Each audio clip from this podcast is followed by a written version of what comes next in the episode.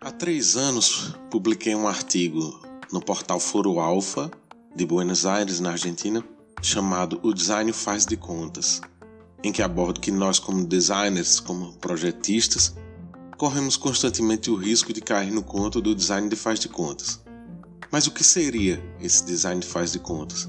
E como podemos nos esquivar deste erro e fazer um design real e efetivo?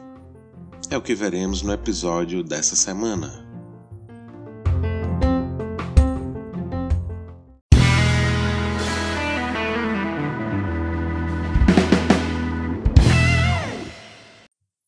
Olá pessoal, sejam muito bem-vindos ao último episódio dessa primeira temporada do podcast Pílulas de Design.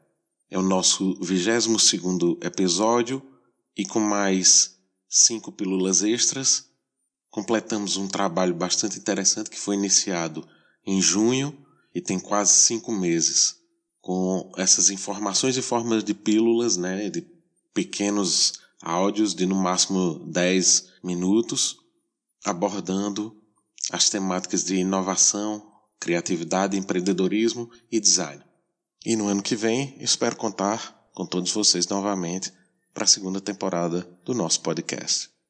Bem, o ensino de design enquanto disciplina técnica independente, além de recente, foi sempre baseado no modelo da escola alemã de design, especialmente Ulm e Bauhaus. Naquela época, as escolas de design deveriam servir a indústria manufatureira com profissionais especializados. Dessa forma, os designers eram divididos basicamente em designer de produto, responsável por desenvolver os novos produtos a serem produzidos em larga escala pela indústria, e designer gráfico responsável pelo planejamento e execução projetiva da comunicação corporativa. E foi assim por muitos e muitos anos. Assim, grande parte dos designers ainda foca sua atuação na produção manufatureira, ou seja, trabalhar estritamente na indústria de bens de consumo. Apesar de esta ser uma crítica direta às escolas de design que ainda pensam segundo modelos antiquados, designers e estudantes têm sua parcela de culpa no que chamam de design faz de contas. Ou seja, faz de conta que temos indústrias desenvolvidas e mercado para comunicação em todos os lugares do mundo.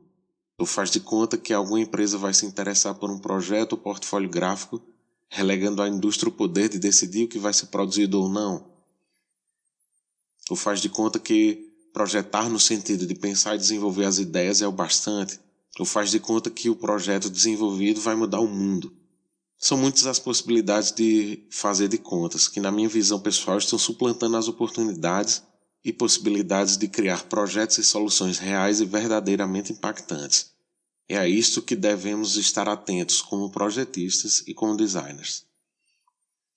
Se designers e pesquisadores não levarem em consideração a evolução da disciplina e os novos desafios enfrentados no mundo contemporâneo, se não pensarem nas transformações sociais e tecnológicas constantes do mundo atual, se designers e cursos de design não se conectarem à realidade local que os circundam, se designers considerarem as suas competências apenas de acordo com a divisão clássica do design, ou seja, produtos, comunicação visual, etc., se designers considerarem trabalhar apenas para a indústria manufatureira, esquecendo do fato de a indústria estar concentrada em polos industriais e desconsiderando assim novos campos e possibilidades de aplicação, estarão fazendo design faz de contas. Ou seja, estamos repletos de oportunidades de fazer design faz de contas e devemos estar atentos em evitar cometer esse erro.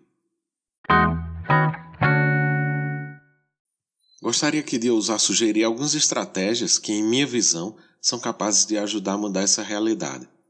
São sugestões simples que refletem mais mudanças de mentalidade, capazes de levar a mudar o nosso comportamento e nosso posicionamento a respeito das atividades projetuais e suas práticas.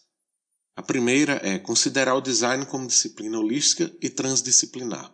Holístico aqui significa considerar o projeto não apenas de acordo com as especialidades tradicionais da disciplina, mas visualizar o cenário de atuação como um todo, propondo um conjunto de soluções pontuais que venham a resolver de forma ampla as questões de design de determinada organização ou instituição.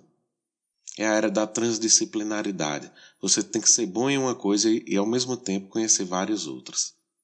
A segunda sugestão é projetar soluções e não produtos.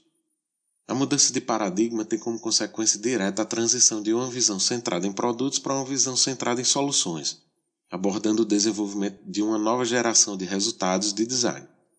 Para traduzir essa mudança de atitude ao projetar, o designer deve especialmente mover o centro de sua atenção do objeto para os resultados a que esse objeto tenta promover ou facilitar, e imaginar, a partir dele, soluções baseadas em formas alternativas para alcançar esses resultados. O terceiro ponto é conectar-se com a realidade local. Os avanços das tecnologias de comunicação e a nossa conexão com o mundo através de redes reconfiguraram a relação entre local e global. Dito isto, é fundamental para o designer contemporâneo entender as características desse novo mundo. E mais importante ainda saber compreender e ler o cenário local que o circunda, de modo a identificar oportunidades que podem ser exploradas por meio de projetos e propostas de design. O quarto item é ir além do projeto. Seguindo a antiga lógica de exclusividade da produção manufatureira em larga escala, o designer se torna dependente da indústria a partir do momento que relega a implementação do projeto a grandes empresas. Os processos produtivos não estão mais concentrados apenas em grandes indústrias, mas ao contrário, hoje em dia estão espalhados e se espalhando de forma difusa por todas as partes.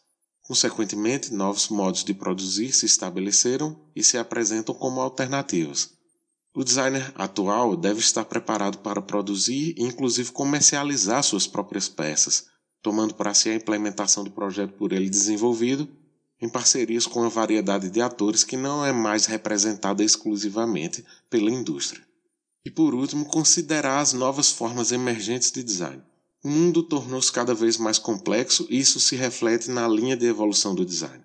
Assim, uma reflexão mais crítica sobre a atividade de design e sua aplicação em fronteiras que vão além dos contextos industriais culmina naquilo que Ed Manzini chamou de design emergente, Graças ao desenvolvimento da tecnologia e à evolução da sociedade, essas novas formas emergentes se apresentam através de várias facetas e indicam uma nova visão sobre o design atual e o que pode vir a configurar o design em um futuro próximo.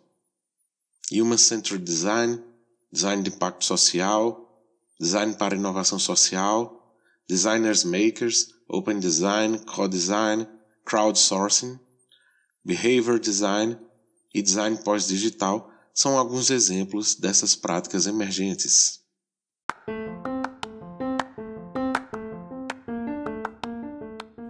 Bem, pessoal, eu sou Pablo Torres e esse foi o episódio de hoje do Pílulas de Design. Espero que vocês tenham curtido. Convido vocês também a conferirem o site pablotorresdesign.com.br e os perfis do Instagram designufcg e eu.pablotorres. Até a próxima. Tchau, tchau.